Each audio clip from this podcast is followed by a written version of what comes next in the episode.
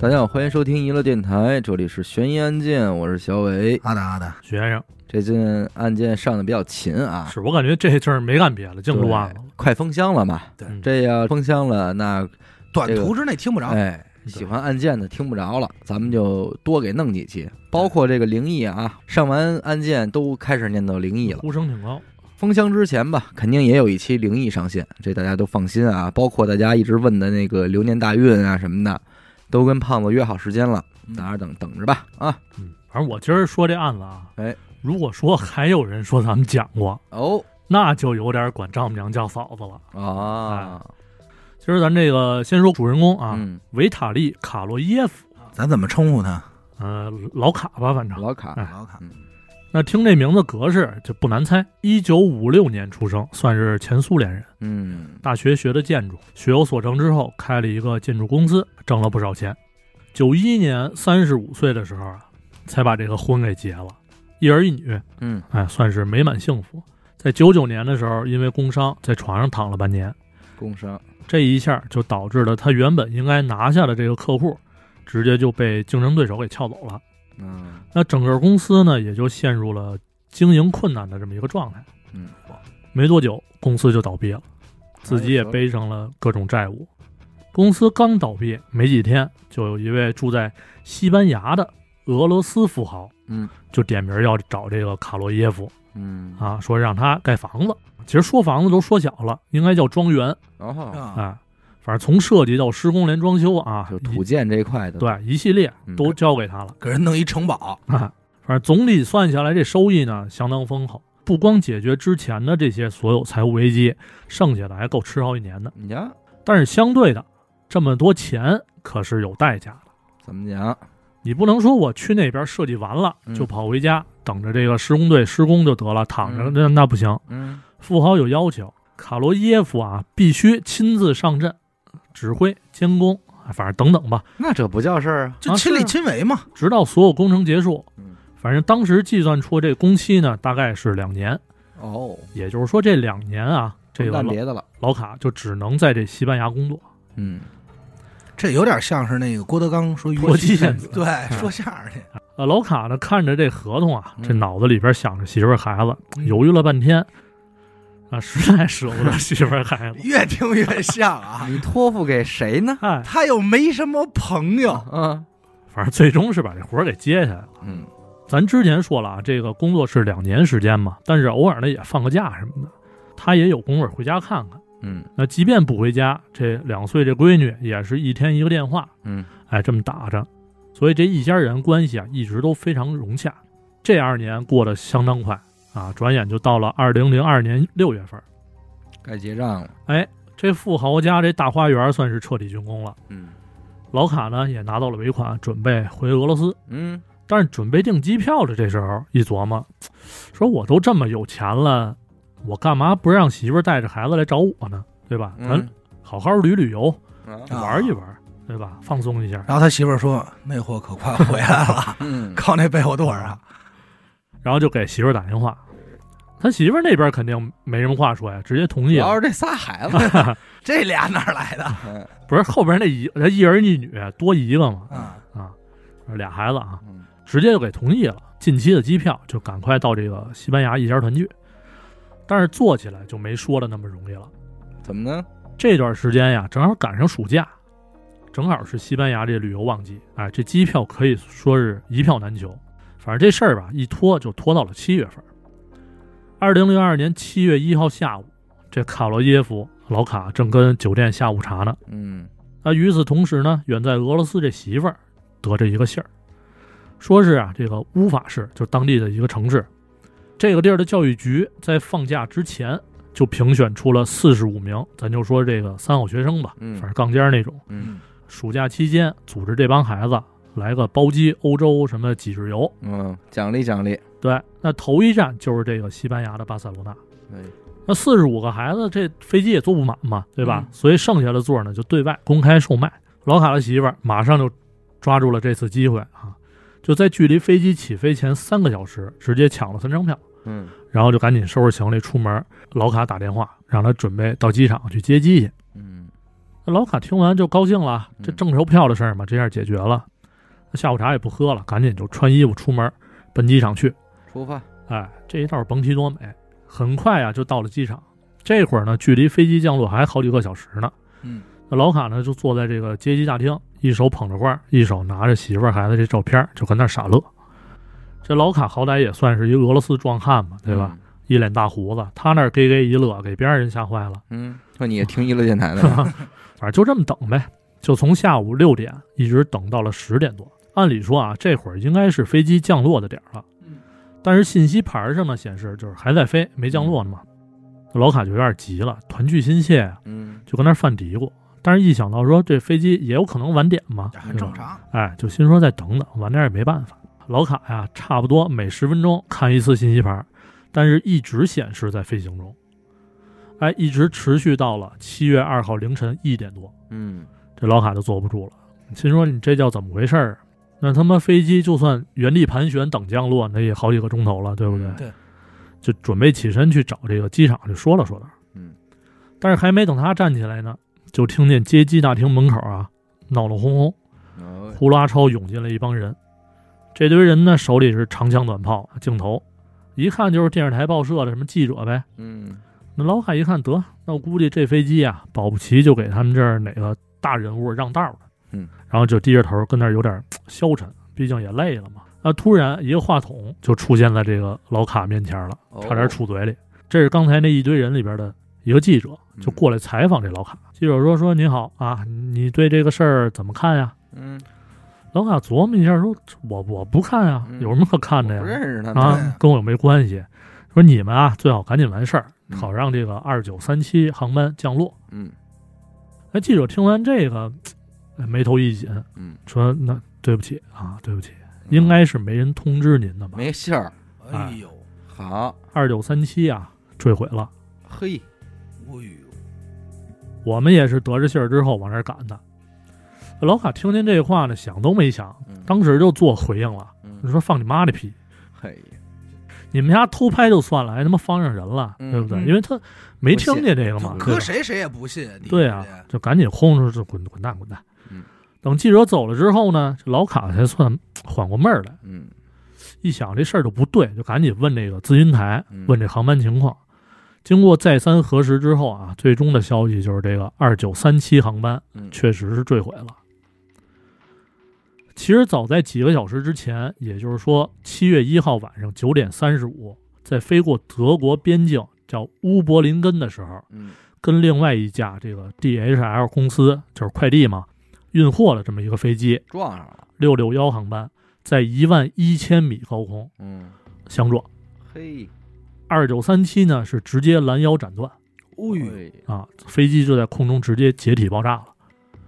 然后这个六幺幺航班是机尾脱落，哦也挣扎不了几分钟，也是最终也是坠毁也得了。啊折，嗯，反正两架飞机上吧，总共是七十一条人命嘿，全部遇难。全完，那哎老卡为了证实这个事儿的真实性啊，就强忍悲痛，买了最近一班的这个飞往德国的机机票，嗯准备说是一探究竟。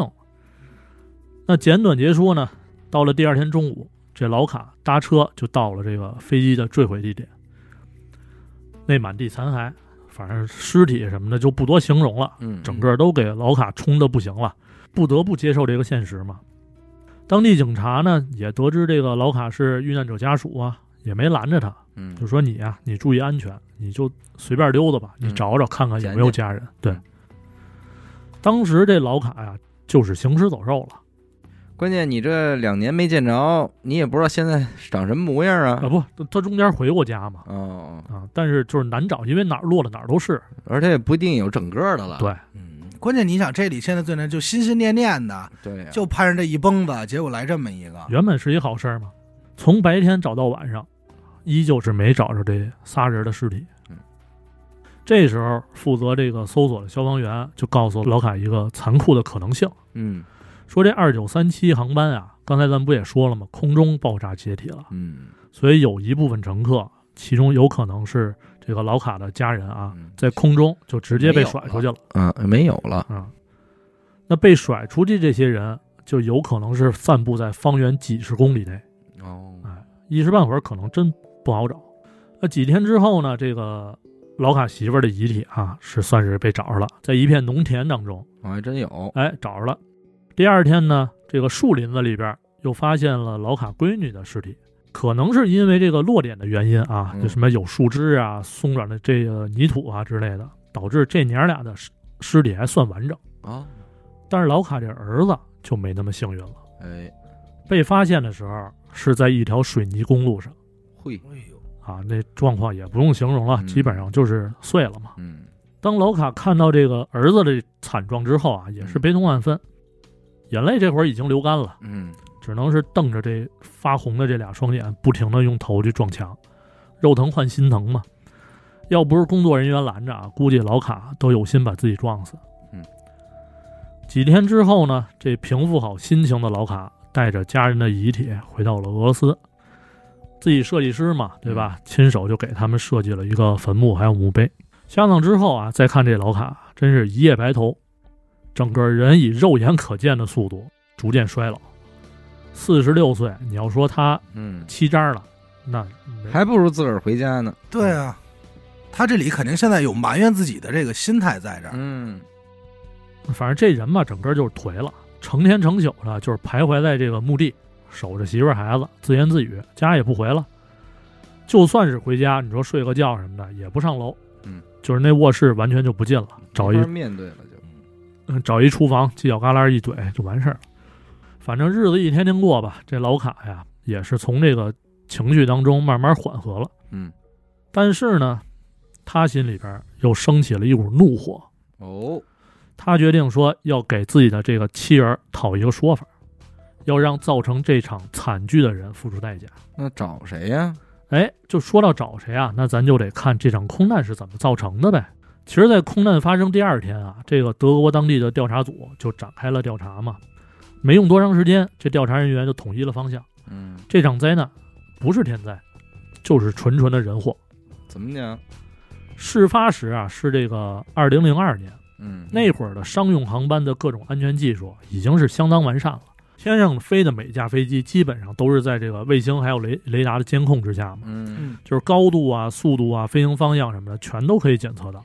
因为毕竟天上它不像地下，它挺宽敞的，对啊，不光宽敞，因为飞机它怕怕特特别怕这种事故，所以每个航班的航线高都度固定的也。不一样对，对，而且监管非常严。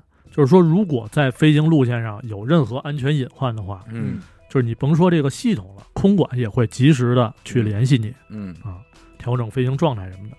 而且当时呢，这些飞机啊都有装什么防撞系统，嗯，如果说检测到了这种有碰撞的可能性出现的话，它会同时在两架飞机上响警报，然应后该提前就有会有预警是吧？，对对对，直接就提示飞行员你要做点什么了这种。嗯，所以在这么多安全措施的加持下，这两架飞机还能相撞，那肯定是这所有的安全环节上的某个人嗯出现了问题，要么就是飞机的机长，要么就是空管这边的指挥人员。嗯，首先啊，咱就说这个两架飞机的飞行员，直接就被排除了嫌疑，因为他们这这帮人呢，就是怎么说，上万个小时的飞行经验。嗯老经验是司机了，老司机，经验是没问题的，而且在飞行之前也都是吃饱喝足、嗯睡够了，嗯状态身体状态也没有任何问题，而且在他们的尸体上也没有检测出酒精啊、什么嗯药物的这种残留。那事发当天呢，也是晴天，排除了大风、多云什么这种天气因素。嗯反正总之吧，在排除了众多可能性之后，调查人员就把方向放在了这个当时给那片空域导航的空管员身上。哦按理来说啊，这两架飞机的飞行数据，空管是一目了然的。嗯对，如果发生相撞的话，那空管员难辞其咎嘛。肯定这空管员所在的公司呢，叫天空向导啊，英文翻译过来，咱就简称空导。嗯，那公司员工出现了这问题，你这公司有责任，对对吧？肯定是成为众矢之的了。那面对这种情况，空岛的高层站了出来，嗯，态度坚决而且强硬的表示：“跟我们没关系，哎，这锅我们公司可不背。”不是我们造成的。按照他的说法是什么呢？当天这个空管员已经发现两架飞机相撞的风险了，嗯所以当时就决定立即通知这个二九三七，就是这航俄罗斯航班的机长，嗯要求他降低飞行高度。但是呼叫半天没人回应嗯。等再听到这机长回复的时候，就为时已晚了，啊，空难就已经发生了。所以，按照他们这种说法说呀，这起事故的责任是完全在这个俄罗斯飞机的机驾长驶身上。员对跟他们无关。但是对于这种说法呢，你别说当时的群众还有媒体了，对吧？嗯咱们听完你觉得靠谱吗？就是如果我发现这个问题，这个肯定是会造成死亡人数，就是重大事故的呀。就是说，你肯定得疯狂的去联系这个双方危机，而且就此，如果你联系不上俄罗斯的，你可以联系对面啊。哎对，就是这个问题。刚才他可说了，他只联系俄罗斯公司的，啊那你联系不上那个，你联系对面那家不行吗？ DHL 对吧？你但凡喝过两天人奶，你对说不出这样话来。对，你这一下舆舆论就起来了，就是各界要求啊，说这个空岛公司要对这起空难负责任。而且你可以把你当时的那个录音拿出来，呃，对，对吧？说要求他们跟这个遇难者家属嗯道歉。嗯，咱也不知道这空岛公司这 CEO 怎么就那么刚，反正就一口咬定责任不在我们，嗯我们凭什么道歉啊？而且也拒绝公开说那天值班的这个空管员的身份。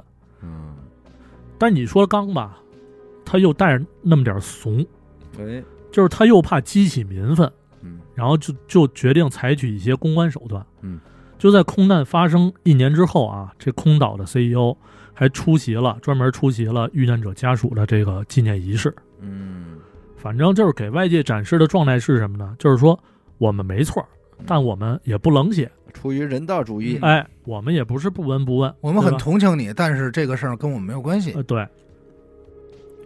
然后当时就有很多这个媒体记者嘛，嗯就对去这个纪念仪式的 CEO 就嗯采访、啊，但是呢，这 CEO 还是之前那一套说辞，嗯，你说嗯，我们确实同情这帮人嗯，但是呢不道歉。没关系，啊，没关系。就在这采访进行一半的时候，这人群当中啊，就一声怒吼，就啊，这出来一人，嘿，眼看一大胡子，直接就冲到这 CEO 的身边。这人就是老卡，老卡一手揪着 CEO 这脖领子，另一只手把一张照片就举到 CEO 面前，嗯，说：“你看看，这棺材里边躺的是我媳妇儿跟我孩子，嗯就是因为你们，他们才变成这样的。嗯今天你必须给我们所有家属嗯，一个道歉。嗯，但是这话还没说完呢，就被这 CEO 的保镖直接就拉一边去了。嗯而且 CEO 面不改色心不跳啊嗯，就跟那儿看疯子似的看着老卡，嗯这举动就直接给他气坏了，张嘴就骂说：“你们他妈真不是人啊，嗯害死我们家人啊！现在连个屁都不敢放，嗯，对不对？你跟我说两句话的勇气都没有吗嗯？”反正一瞬间，所有媒体的镜头都对准了这一个突发事件。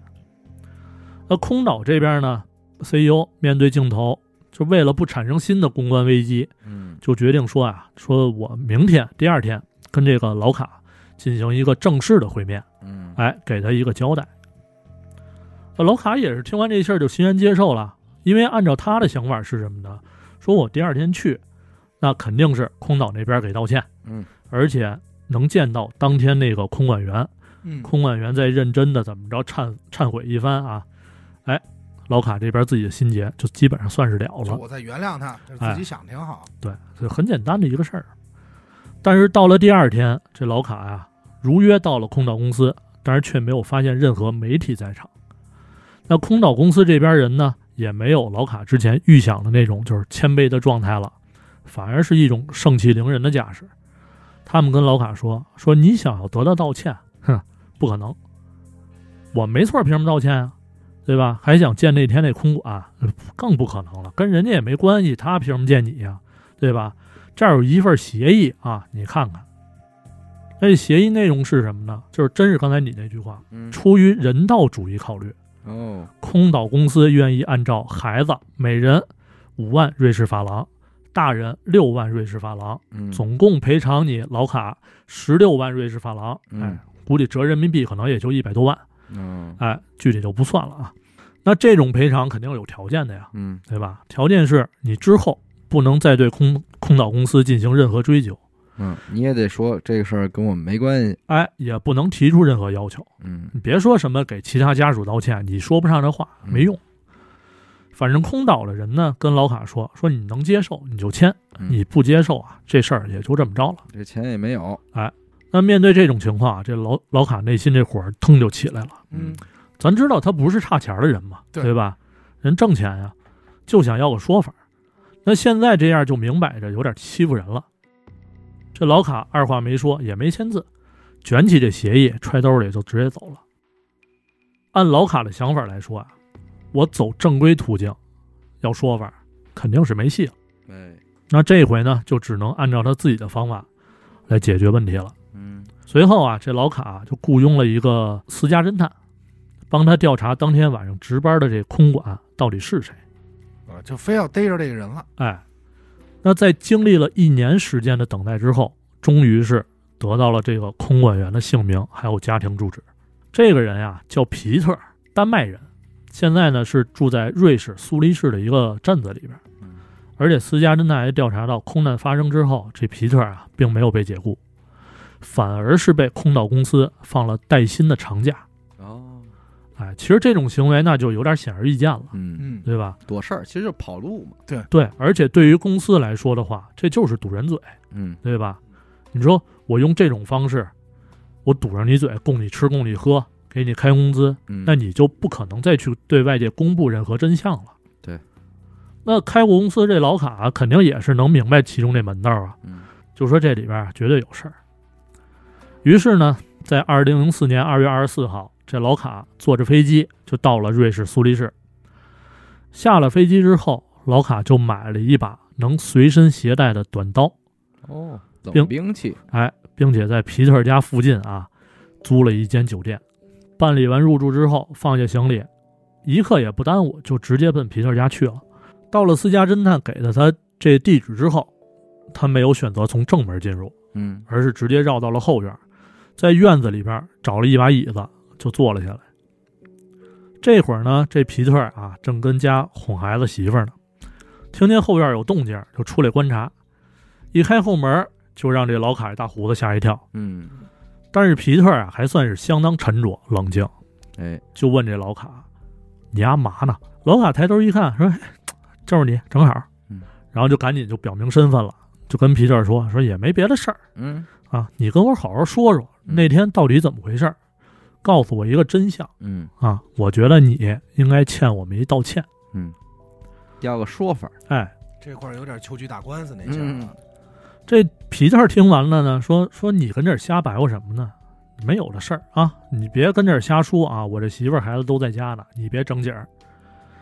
老卡心说你这可就装孙子了，一下就急了，嗯然后掏出了这个媳妇儿和孩子的照片儿，说你看看啊，你好好看看我媳妇儿多好看，嗯，我这孩子多可爱。嗯就因为你，你难道还执迷不悟吗？嗯你不肯反省吗？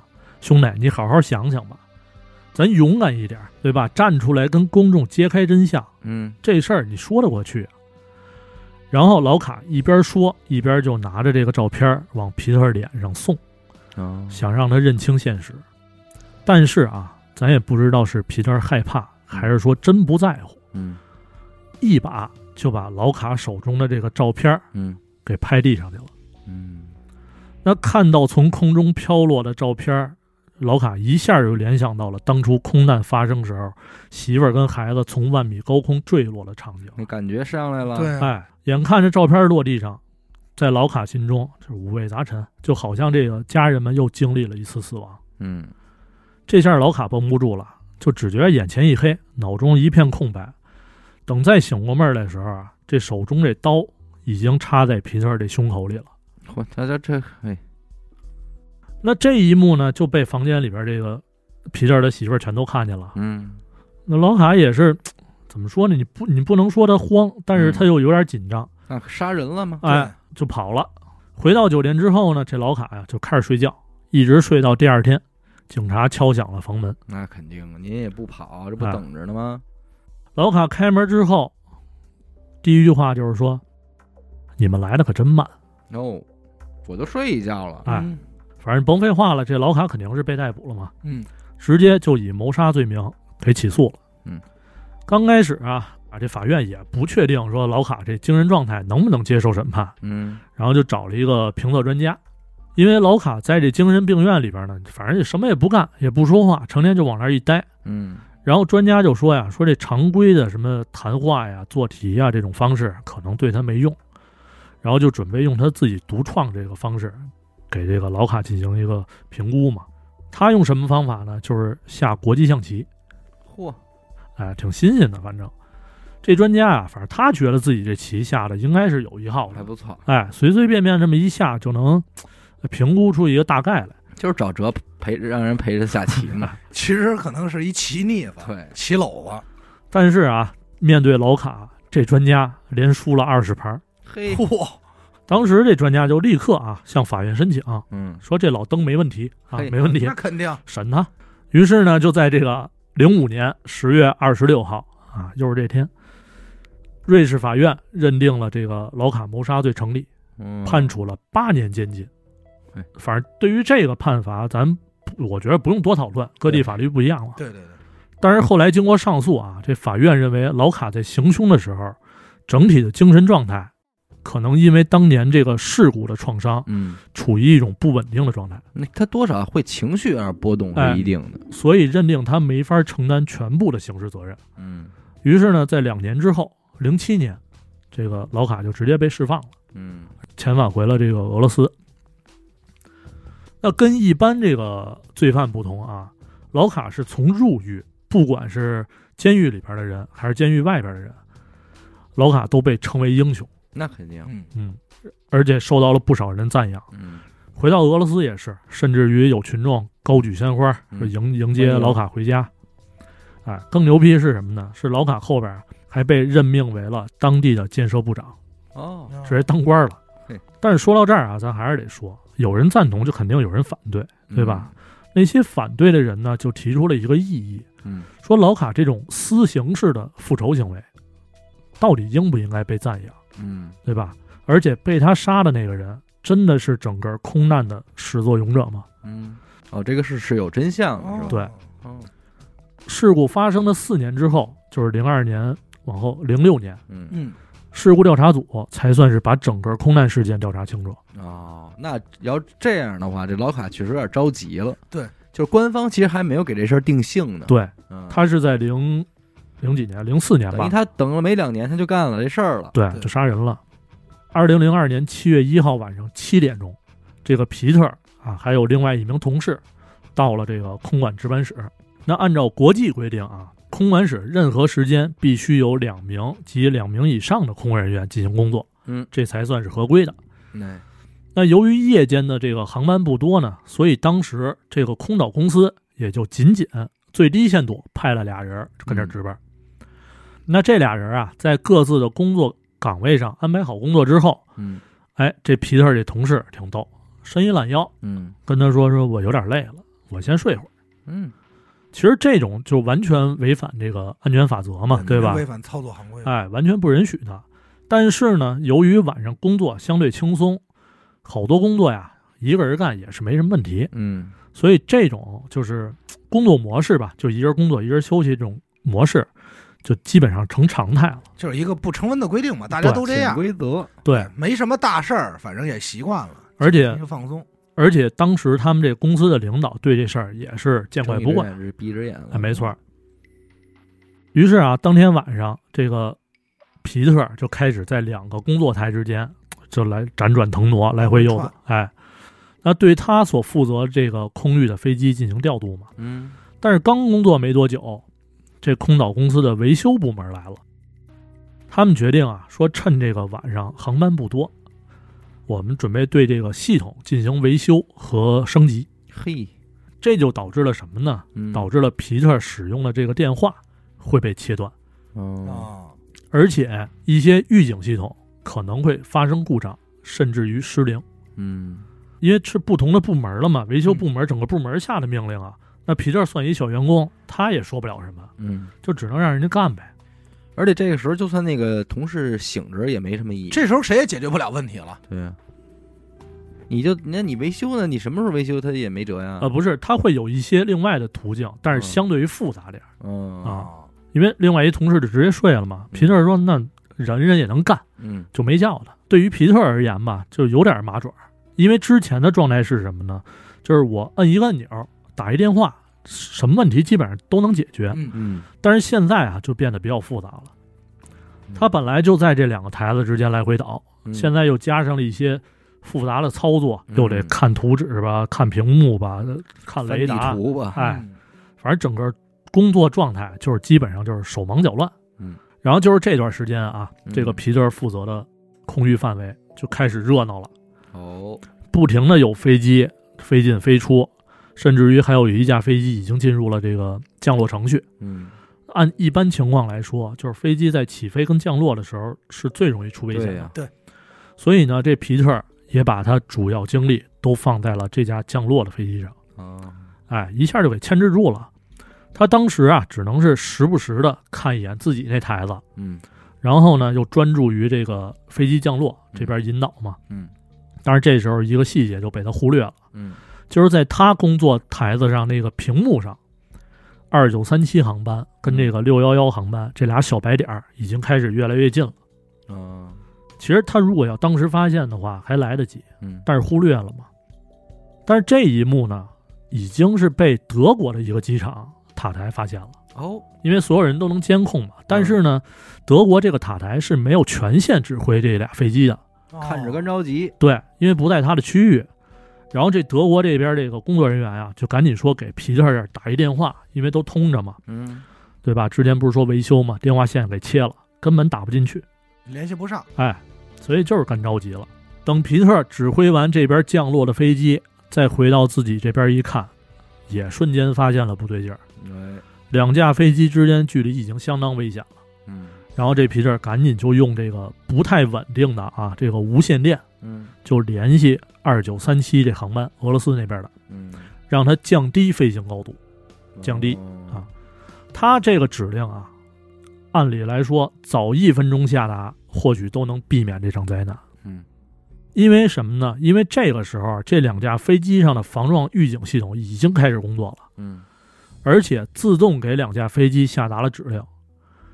预警系统说什么呢？说让这个六幺幺航班嗯降低飞行高度，嗯，二九三七航班提升飞行高度。对，这不就错开了哦吗？哎，这是它系统自动的一个指令，就是说机器给的。也就是说，我明白了，如果按照系统指令来说，实际上也能避开风险完全能避开，没问题。啊。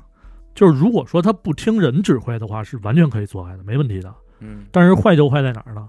坏在各国之间的制度不同。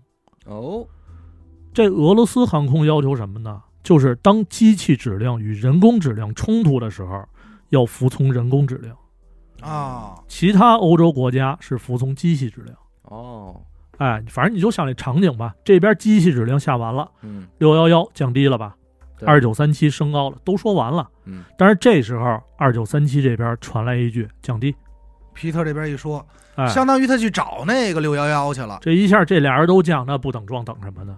得，这就有点像咱骑自行车有时候逆行，嗯对对象来你往左，说。我往右，对，逻辑上的，但为什么能撞上啊？就是我也想往左，你也想往左，越到面前越分不开了。这俩人，嗯对呀、这两架飞机在碰撞前四秒嗯才算是能看清对方，哦，哦，因为晚上嘛，而且可能也不是那么明显啊，咱不知道，没没没开过飞机，不知道什么视觉啊。嗯，嗯即便是进行了这个紧急规避动作，但是为时已晚，嗯反正一眨眼的功夫，这俩飞机就直接怼一块儿了。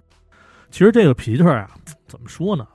就是虽说是它是空难当中众多环节当中的一环嘛，嗯，但是相对于空岛公司这种安全漏洞而言，我觉得他也是一受害者，嗯不少群众也替他喊冤。因为那还有一睡觉的呢，对啊呀、但是我觉得他也有责任，对吧嗯？你得那肯给定人叫起来啊，嗯，你不叫这怎么算啊？哎，但是我想知道有一个问题，就是这块儿他有没有调查的时候问，就是他为什么要让那个他们航班往下降？他为什么不直接说让他往上升呢？就是他他选择的避难方式，皮特这边下达的指令。就比如说我这边跟二九三七说完了，你下降，嗯我那边还没跟六幺幺说你升呢，嗯俩人就撞了，嗯对吧？有可能是就是一瞬间的事然儿后。有也呃也有可能就是他在他在那儿，因为人家保不齐能看见高度嘛，嗯，对在他来说，没准他的他认为高度可能下降会更容易避开，对，也有可能啊。而且而且皮特这边他是听不到飞机上这些预警去怎么操作的，明白嗯了，嗯，反正之后吧，这个空岛公司有八名管理层人员是直接被告上了法庭，嗯然后分别被指控犯下了七十一起过失杀人罪，因为两架飞机加起七其十实一人条嘛人，命，其实嗯。但是这八位呢，再次使用了这个甩锅大法，把责任全推给了这已经死了的皮特。特，嗯，反正最终的这判决结果也也是给判了啊，但是不尽如人意，嗯，四个人无罪释放嗯，另外四个人三个判一缓一，嗯，相当于没事儿没事嘛儿。最后一位交了二百美金罚款，没事儿了。没事儿了嘿。肯这个定是甩锅，但是你要说全是皮特的责任，这个也可以理解。只不过我是觉得你这么大的一个公司，你以这种方式去处理这件事儿，它不是你该有的这个风度，对，对吧？你还不如第一时间就站出来说我们的失职，因嗯为你说维修部也好，或者怎么着的，这个这些事儿导导致乱呢，导致了这一场悲剧。嗯就是你别说你空岛这么大公司了，嗯，你娱乐电台咱也不能这么干，也不能不不能，你不能瞎甩锅。可因为他们可是欧洲的一些就是私营还你是再么怎着着，你，是一公司，对，你对至不少是你再怎么样，你管的是什么事儿你啊？再怎么着，你有七个高 管呢，对啊，咱们电台有也有七个主播嘛，嘛，啊对，这判决下来了嗯，公众肯定不干呀，是舆论一下又起来了。最终，空岛公司，哎，这会儿耍一心眼子还耍心眼。啊，选择公开道歉呀。嗯这时候就说什么呀？说我们公开道歉了，嗯而且对这个遇难者家属啊进行经济赔偿，嗯，这这样才能把这事儿给压下去。早干嘛来着？哎，不然的话，那以后人家这个乘客人就说了，如果你们这个采用的是空空岛的这的个，嗯我就不做呀。我就不做了，你就想，就像他们这种，出了这种事故，嗯管理，尤其这应该算是管理层的事儿吧，对对，往对吧上？找那，而且你又不道歉的话，所有航空公司都可以不跟你合作，嗯你这公司就废了。嗯嗯。咱再说回来，这老卡这儿啊，判完了之后，老卡也得着信儿了。然后在听完这些消息之后呢，记也进行了自己一番言论啊嗯。记者有采访他，他说呀，说这皮特啊就是一傻子。嗯，原话啊，不是说我不尊重死者，嗯，就是反正按他这性格，可能说的比这还难听。嗯他说，如果当初这皮特聪明点儿，在我找他的时候，能邀请我去他们家坐坐嗯啊，诚恳的聊聊这个事儿，嗯对吧？可能他也不会死。嗯，那这话说的不对。那你这人家也是个人，你你你都你他妈都给人杀了，你能说这事儿？对，反正就是一面之词嘛，嗯对吧？？嗯然后还说呢，说他难道就没想想他媳妇跟孩子吗？对吧嗯？如果好好聊聊，那他现在保不齐就是拥有完整幸福的家庭。嗯因为我不在乎啊，我不在意别人叫我杀人犯、凶手，我什么都没有了。嗯嗯，我唯一能做的就是我想捍卫我家人们的尊严。嗯反正他这有啊、个说法嘛，对，就是套个说法。反正他这方言论呢，其实就把他就是就让人们啊对他的评价是直接两极分化，嗯一边儿就称他为英雄，嗯一边儿呢就是说他是把自己的罪名嗯正当化了这么一个暴徒。嗯就使用私刑相当于。哎，其实你去看空岛公司的做法，嗯去给皮特放了一个长假，嗯停那个带薪留职的做法，其实也是感觉就是空岛知道是自己的失误导致的。嗯那肯定明白啊，对，应该不是说就是说他们也不会认为就是皮特这个人。嗯对呀、而且他们，你想想，公司高管去对于这种就是上衣修衣嗯。这么俩人儿，这件事儿其实侧面说明了一什么呢？这也是我一直以来的一个疑问，或者说是觉得嗯制度的问题。嗯，就是很多公司、很多企业，它最简单重复的工作，却往往是它最核心的业务。嗯怎么而讲？而就比方说这皮特干这活儿啊，嗯，你空岛公司干什么的？你就是这空中的，咱们说是嗯导指航挥员啊指对挥导员航明白？嗯对吧？可是呢，你的这些高管可是不是亲力亲为的，嗯你们家是做着指挥的，嗯，部署对工作的，对但是往往可能在一线干这些核心工作的人，他又不是一个说有多高的薪资，会受到多高的这个，我明白。就甚至于换句话说，就是责任感有那么强也。，对他有很很强的这种素质去做这个事儿吗？嗯嗯，咱们生活中最显而易见的是什么呀？保安。啊，其实保安这个事儿可大可大可小，小，可大可小，嗯可大可小。咱现在您出门看看，对于上方给他的这个命令或者什么，他其实也没有理解透彻，但是他却能执行这个事儿。然后来的这个人呢，你从那儿经过，不管你是谁，不管你有多急的事儿，他完全 get 不到你的这个点，他就能管理你，你还就必须服从。嗯，所以往往有些时候的这个，当你的核心的这个事儿被一些基层人给管理的时候，就是容易出这种乱子嘛。对，你这么大的一个公司，最后落落谁落满冤？皮特落满冤。可是你说皮特，咱们说实话啊，如果我是皮特，可能我也就这样干了。就是说我这同事关系都不错，嗯对呀、这平时我一一块儿正常吃上饭班的对一天嘛，因为是这样，从人情上咱不能理解吗？不就是咱们平时老百姓上班这趟吗？等你对歇歇会儿我来吧。嗯，对嗨，算了，我也别叫他了，我这嗯自个儿。对，问题是您上这班儿不是这么回事儿。我是一大夫，我做手术，我跟这保洁关系不错。你帮我做会儿你，等等等，你给我拉一刀去吧，我先睡会儿。他不是这事儿啊。嗯不像话。其实我能理解你的意思，就类似于有的时候人力，嗯，对吧？他，你比如说，咱们别说安保工作了，就很多时候你会觉得，哦，他其实需要的只是个人力，对，但往往这些事儿还真不是说人力就能解决的，哎，对他需要他需要摘除特哎殊素质，啊因为有时候咱就看，你说，哎呦，这个鸟巢这个建筑嗯，牛逼，嗯，可是真正把这个铁架子往上搭那个人，可能零八年他就是一天一百块钱，嗯他就干这活儿了嗯，你给我拧上，要不怎么说好多事儿都甩给临时工嗯呢哎，就甩给临时工了，甩给保洁了。啊？你就还还有一个问题，就是让我觉得这里特别胡闹的问题，嗯就是部门与部门协调问题。嗯，你告我这个维修部，嗯我我皮特所操控的工作工作，我是不跟维修部打交道的。嗯你现在跟我说要维修了，就是上头下命令，这是俩同事吧？嗯咱俩可能连中午吃饭都没碰见过，嗯上这么多年班儿，我要不让你维修，我影响你，嗯，但是你维修了，你影响我工作，那嗯你这没协调好啊。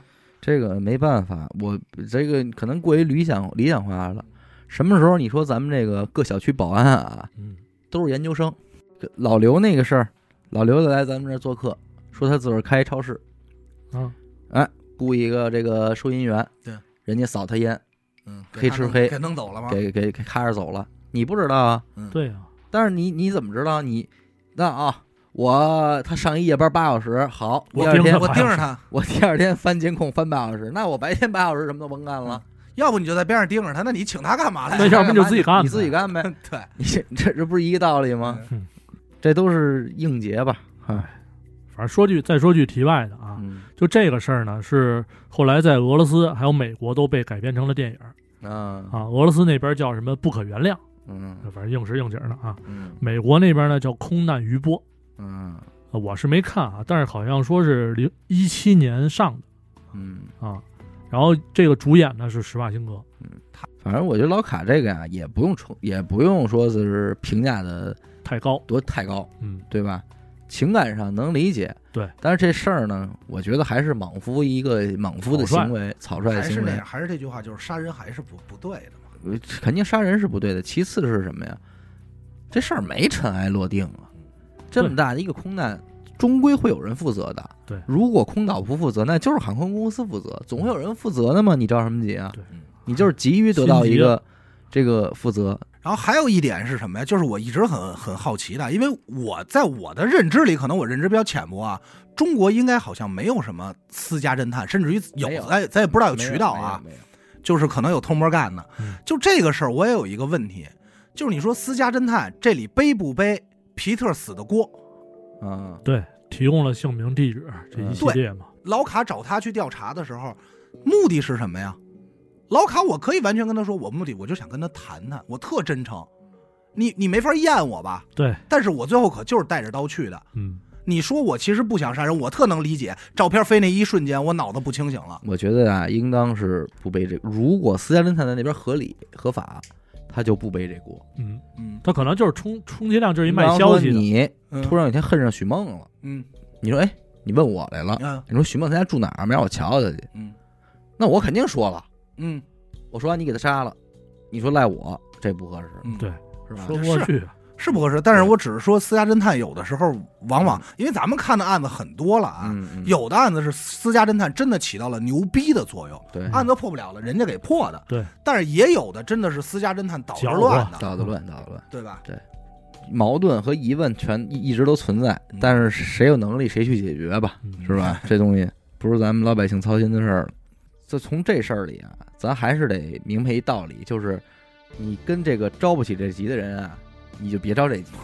嗯比方说啊，咱们这这个前段时间看到的就是呃，人老百姓跟保安理论政策，嗯，这就是找错找错人了。找错对象了，虽然确实你能接触到的只有他，嗯，但是他就唯 独唯独你接触这他就不懂，换句话说，人家也就是拿这钱干这活嘛，对对，就你直这接听命你。说不清这个官司，对秀秀才遇到兵，这说不清这个对，你就先不说对错，就是先别给自个儿气着是是第一位的，外卖、快递嗯和保安，然后你又跟外卖、快递这儿较劲，为什么不能给我送上来？然后又变成了你跟保安这边一个去交流，快递外卖跟保安那边儿呃也对，一下就变成三方打架了。对，啊其实就是为一盖饭的事儿，所以也没必要对，。实际上可能就是一个盖饭的事儿。